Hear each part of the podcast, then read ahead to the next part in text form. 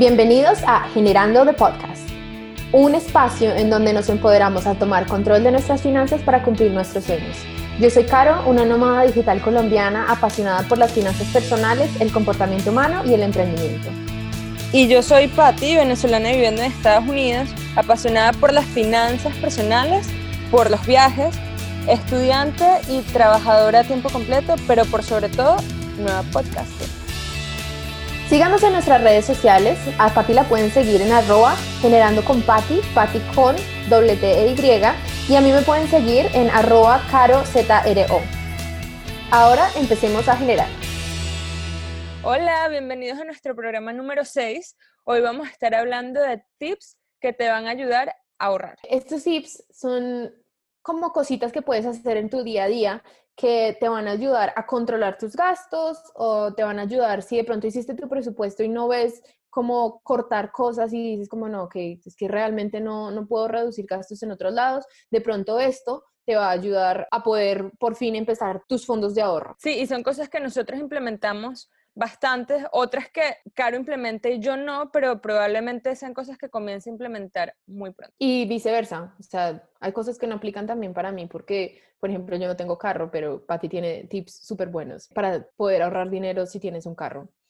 Entonces, eh, comencemos. El primer tip que tengo es algo que empecé a hacer hace más o menos dos años y lo llamo la regla de siete. Cada vez que yo tengo deseos de comprar algo que sea de pronto más costoso de lo que podría comprar en el día a día, lo que hago es que lo escribo en una lista que tengo en mi celular y espero una semana para revisar si ese es un gasto que realmente quiero hacer.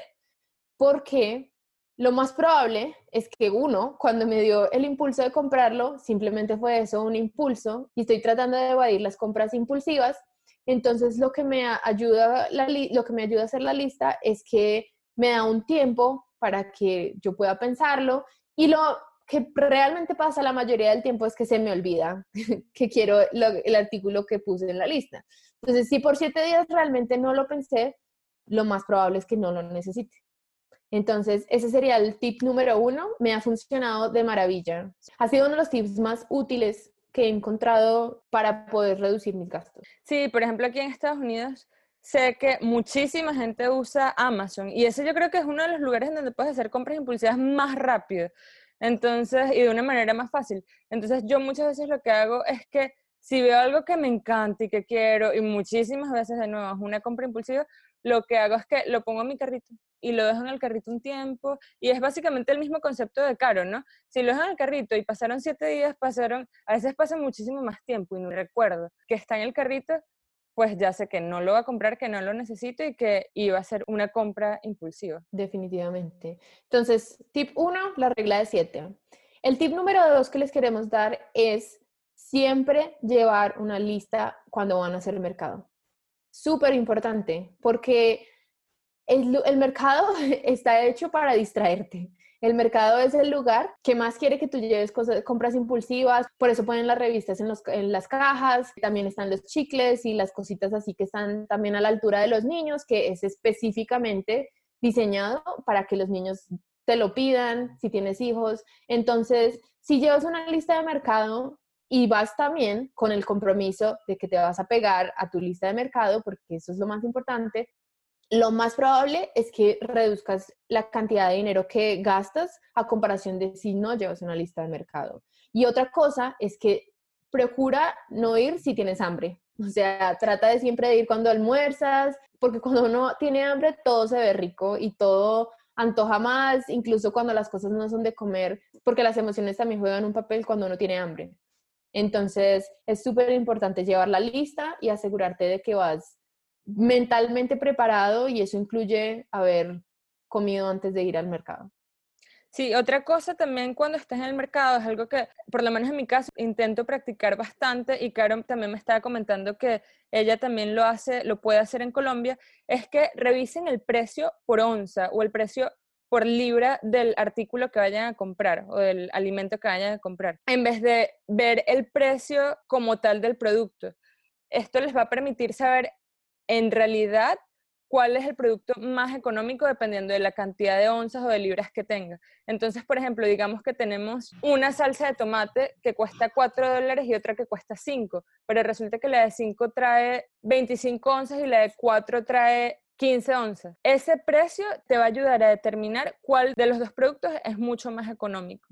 Entonces puede que el de 5 sí sea un dólar más caro, pero en realidad te va a durar mucho más tiempo del que te pueda durar el producto que costaba 4 dólares, por ejemplo. Y ahí, junto con eso, va el siguiente tip y es que procura usar marcas genéricas, porque normalmente lo que pasa, la forma en que encuentras esa economía del precio por libra o por onza es si estás usando marcas genéricas versus si usas marcas como las más conocidas del mercado. Entonces, es importante notar que la mayoría de las veces lo que la diferencia entre las marcas genéricas y las marcas más conocidas es el mercadeo. O sea, por ejemplo, yo estaba comprando salsa de tomate un día aquí cerca en una tienda que queda cerca de mi casa y el señor de la tienda me vio coger una marca muy conocida aquí en Colombia y me dice, venga, ¿por qué no coge la, la otra marca que es un poco más barata? De hecho, es mucho más barata, no un poco más barata, es el 50% y tiene la misma cantidad. O sea, la economía no es, no es poquita, son, es el 50%. Y yo le dije que no, que a mí me gustaba más el sabor de esta, no sé qué, obviamente que eso es mercadeo. Y me dijo, vea, esa marca que es genérica la sacó la misma compañía de la marca conocida porque quería competir con las tiendas que, que están en, ahora en el mercado que traen productos muchísimo más baratos. Entonces, efectivamente, la probé y es exactamente lo mismo.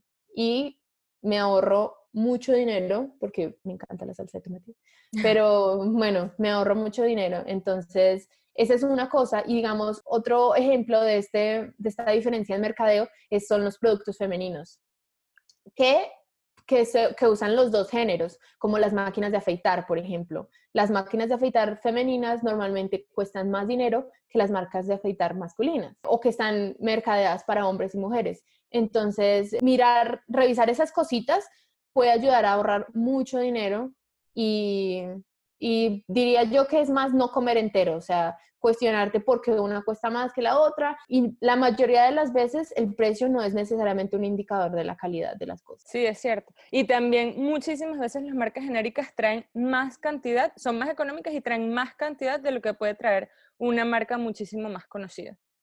Esa también es una manera de ahorrar dinero allí. Otro de los tips de los que queremos hablar son los cupones. Eso es algo que se utiliza muchísimo aquí en Estados Unidos. Es algo que yo utilizo de vez en cuando. Por ejemplo, en el momento de ir a hacerle mantenimiento a mi carro. Yo normalmente llevo mi carro al concesionario, pero siempre, todos los meses, me envían al correo cupones. Cupones bien sea de 50% de descuento en cambio de aceite o 20 dólares menos en este otro servicio que necesito. Entonces siempre es graciosísimo porque siempre voy, me le hacen mantenimiento y me dicen, bueno, este es el total. Y allí es cuando yo llego y saco mi cupón. Y wow, por lo menos para mí se siente tan chévere saber que estoy ahorrando 30, 40 dólares eh, en algo que por sí tenía que hacer. O sea, el mantenimiento del carro es algo que no puedes dejar para otro momento. O sea, lo tienes que hacer y ya pero estoy ahorrando allí dinero. Otra de las cosas que hice en estos días es que, y claro, yo no sé si esto eh, se puede hacer en Colombia, pero nosotros tenemos a Chakra, nuestra perrita, y cada seis meses tenemos que comprarle tu desparasitante, ¿no? Es una pastilla que, tiene que tenemos que darle todos los meses.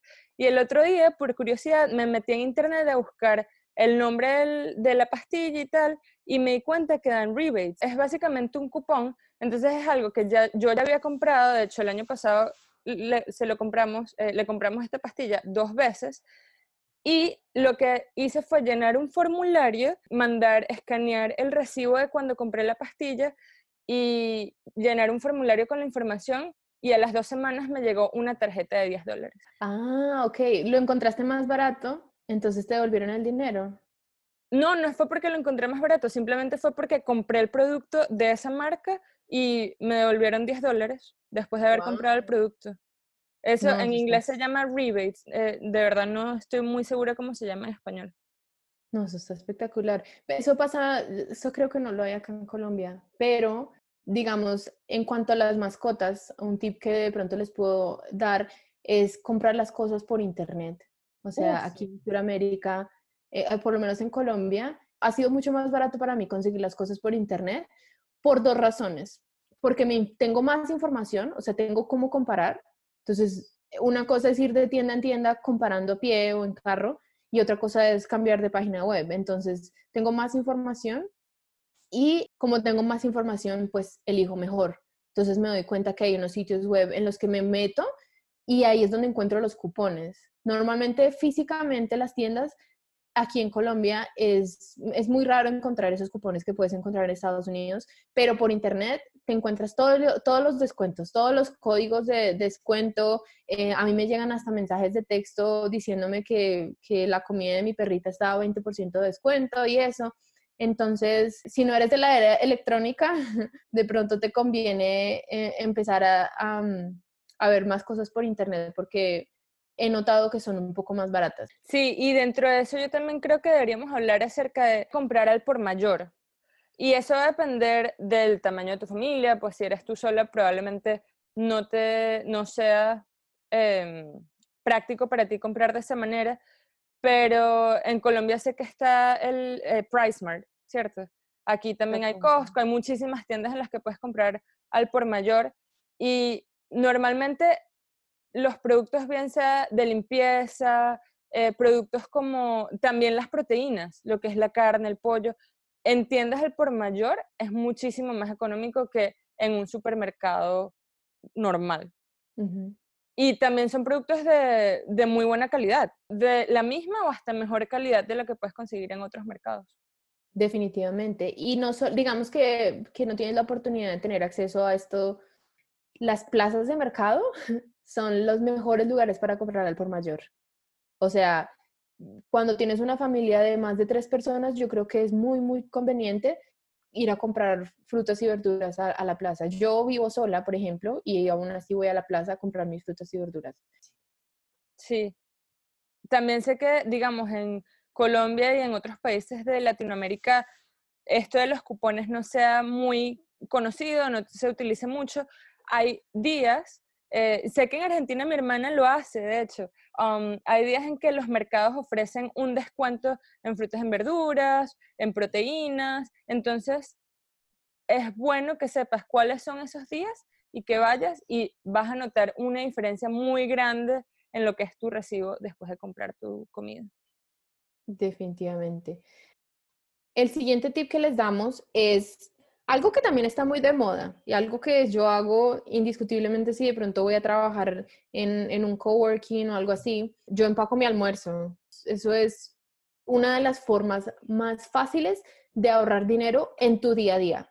O sea, eso parece que son 5 dólares, pero a medida que va pasando el tiempo, eso se va acumulando y solamente el hecho de empacar el almuerzo ahorra mucho dinero. Creo que eso, yo por lo menos tengo la fortuna de que trabajo en mi casa, pero yo sé a ti, Pat, yo sé, pues cuando estaba en la universidad yo empacaba mi almuerzo y yo sé que tú ahorras mucho dinero con eso, Pati, ¿no?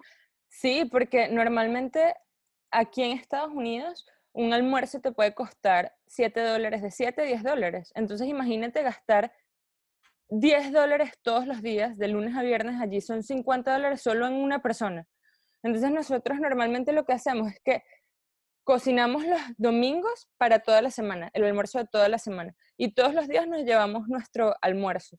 Y ese es un cambio que hicimos y el resultado ha sido increíble, impresionante, porque antes nosotros sí lo tengo que admitir, gastábamos todos los días, comprábamos almuerzo en la calle. Y gastábamos un montón y era algo que en ese momento no éramos conscientes de nuestros gastos. Y una vez comenzamos a concientizar más nuestros gastos y en cuáles eran esas categorías en las que tendríamos a gastar más, comenzamos a eso, a empacar nuestro almuerzo y hemos ahorrado muchísimo, muchísimo dinero. Y es algo que probablemente, bueno, un domingo te tome dos horas cocinar para cinco días de la semana. Pero uno, vas a estar comiendo súper rico porque es comida casera. En mi caso, a mí me encanta la comida casera, mucho más que la comida de la calle. Y, a mí también. ¿Verdad? Es como, no sé, tiene más sabor, más sazón. Pero bueno, no solo eso, sino que vas a estar ahorrando dinero y cocinando cosas que te gustan. Y inevitablemente comiendo más sano. sea que estés comiendo, sea que de pronto no tengas un gran conocimiento en nutrición, vas a usar menos sal de la que probablemente usan en los restaurantes, vas a usar menos aceite de lo que probablemente usan en los restaurantes, vas a controlar tus porciones mejor, entonces si los beneficios sobrepasan lo que puede de pronto ser un inconveniente de tomarse dos horas al día en un domingo, preparar tu almuerzo para la semana. Y pueden ser cosas sencillas. Yo recuerdo que cuando estaba contigo, Pati, allá en Tampa, tu esposo hacía a la parrilla muchas cositas como las proteínas y tenían los vegetales y era súper rico. O sea, mientras lo tengas tapado, bien tapado en la nevera, queda súper rico todos los días. O sea, es, es, buena comida. Sí, y ahorita, por ejemplo, estamos usando el Instant Pot que si están en las redes sociales saben que ahorita hay un boom, una fiebre enorme con el Instant Pot. No sé si lo has visto, Caro. Es como una olla a presión. perdí? Que es buenísimo, es una olla a presión que hace de todo. Es una cuestión eléctrica y hace carne, hace pollo, hace arroz, de todo, de todo, en una cantidad de tiempo mínima. Entonces, por ejemplo, hacemos un arroz en tres minutos o hacemos un pollo en 15 minutos. Entonces, lo que hace es que metes todos los ingredientes en, en, esa olla a presión, en esa maquinita, y lo dejas y te olvidas del, o sea, no tienes que estar ni siquiera en la cocina pendiente de que, ay, que tengo que voltear el pollo, que tengo que voltear la carne, y en 15 minutos tienes muchísima comida, súper rica y, y súper rápido. ¡Qué emoción! Mi gente, esta es la definición de ser adulto, cuando uno se emociona porque sale una olla nueva. así es como uno sabe que ya creció, ¿ok? Para que sepan. Si, si, todavía no les ha pegado que se emocionan por una olla que cocina pollo y arroz instantáneamente, les llegará su momento y así sabrán que ya son adultos. Así es como uno se da cuenta que ya creció. Cuando se emociona por un trapero, cuando se emociona porque compró una aspiradora nueva, es la señal de que está uno creciendo. Es cierto. Y ya para finalizar, queremos concluir con el tip de pronto más importante para todo que es informarte y educarte en general. O sea, no comas entero, no, como les dije, el mercadeo, la gente estudia años para hacer eso, para hacer que tú compres más, entonces siempre busca alternativas. Y también un dato súper chévere y muy útil es que le hagas seguimiento a tus gastos. Esto te va a ayudar muchísimo a identificar cuáles son esas categorías en las que gastas más y así vas a ser, poder ser mucho más consciente al momento de gastar. Bien sea que ay, todos los días te compras un café en, en Starbucks, por ejemplo, en Juan Valdés. Cuando veas ese papelito en el que estés haciéndole seguimiento a tus gastos, la cantidad de dinero que gastas todas las semanas comprándote un café o cualquiera que sea esa debilidad y seas más consciente, vas a ver que al final de la semana, al final del mes, vas a tener más dinero en tu cuenta es que sí, hacerle seguimiento a los gastos es como lo que hace que todo lo que hablamos ahorita tenga éxito. O sea, tú puedes hacer estos tips, pero muchas veces si no tienes conciencia de cómo estás gastando el dinero, pues primero que todo, si no sabes que, que, el dinero se te está yendo, no vas a ver ningún resultado, ¿no? Porque no sabes el antes y el después. Entonces, cerrar con eso me parece perfecto. Queremos agradecerles por haberse tomado estos minutos para acompañarnos y aprender un poquito más acerca de finanzas personales, que es un tema que tanto nos apasiona. Espero que estos tips les hayan ayudado, que puedan así ahorrar algo de dinero y también déjenos un comentario y cuéntenos qué tipo de tips hacen ustedes para ahorrar más dinero. Los invitamos a que nos sigan en nuestras redes sociales a mí me pueden seguir en arroba carozro y a Patti la pueden seguir en arroba generando con Patti, Patti con doble T e Y. Acuérdense que ponemos episodios todos los viernes a la una de la tarde, hora del este, y nos conectamos en el próximo episodio de Generando de Podcast. Chao. Bye.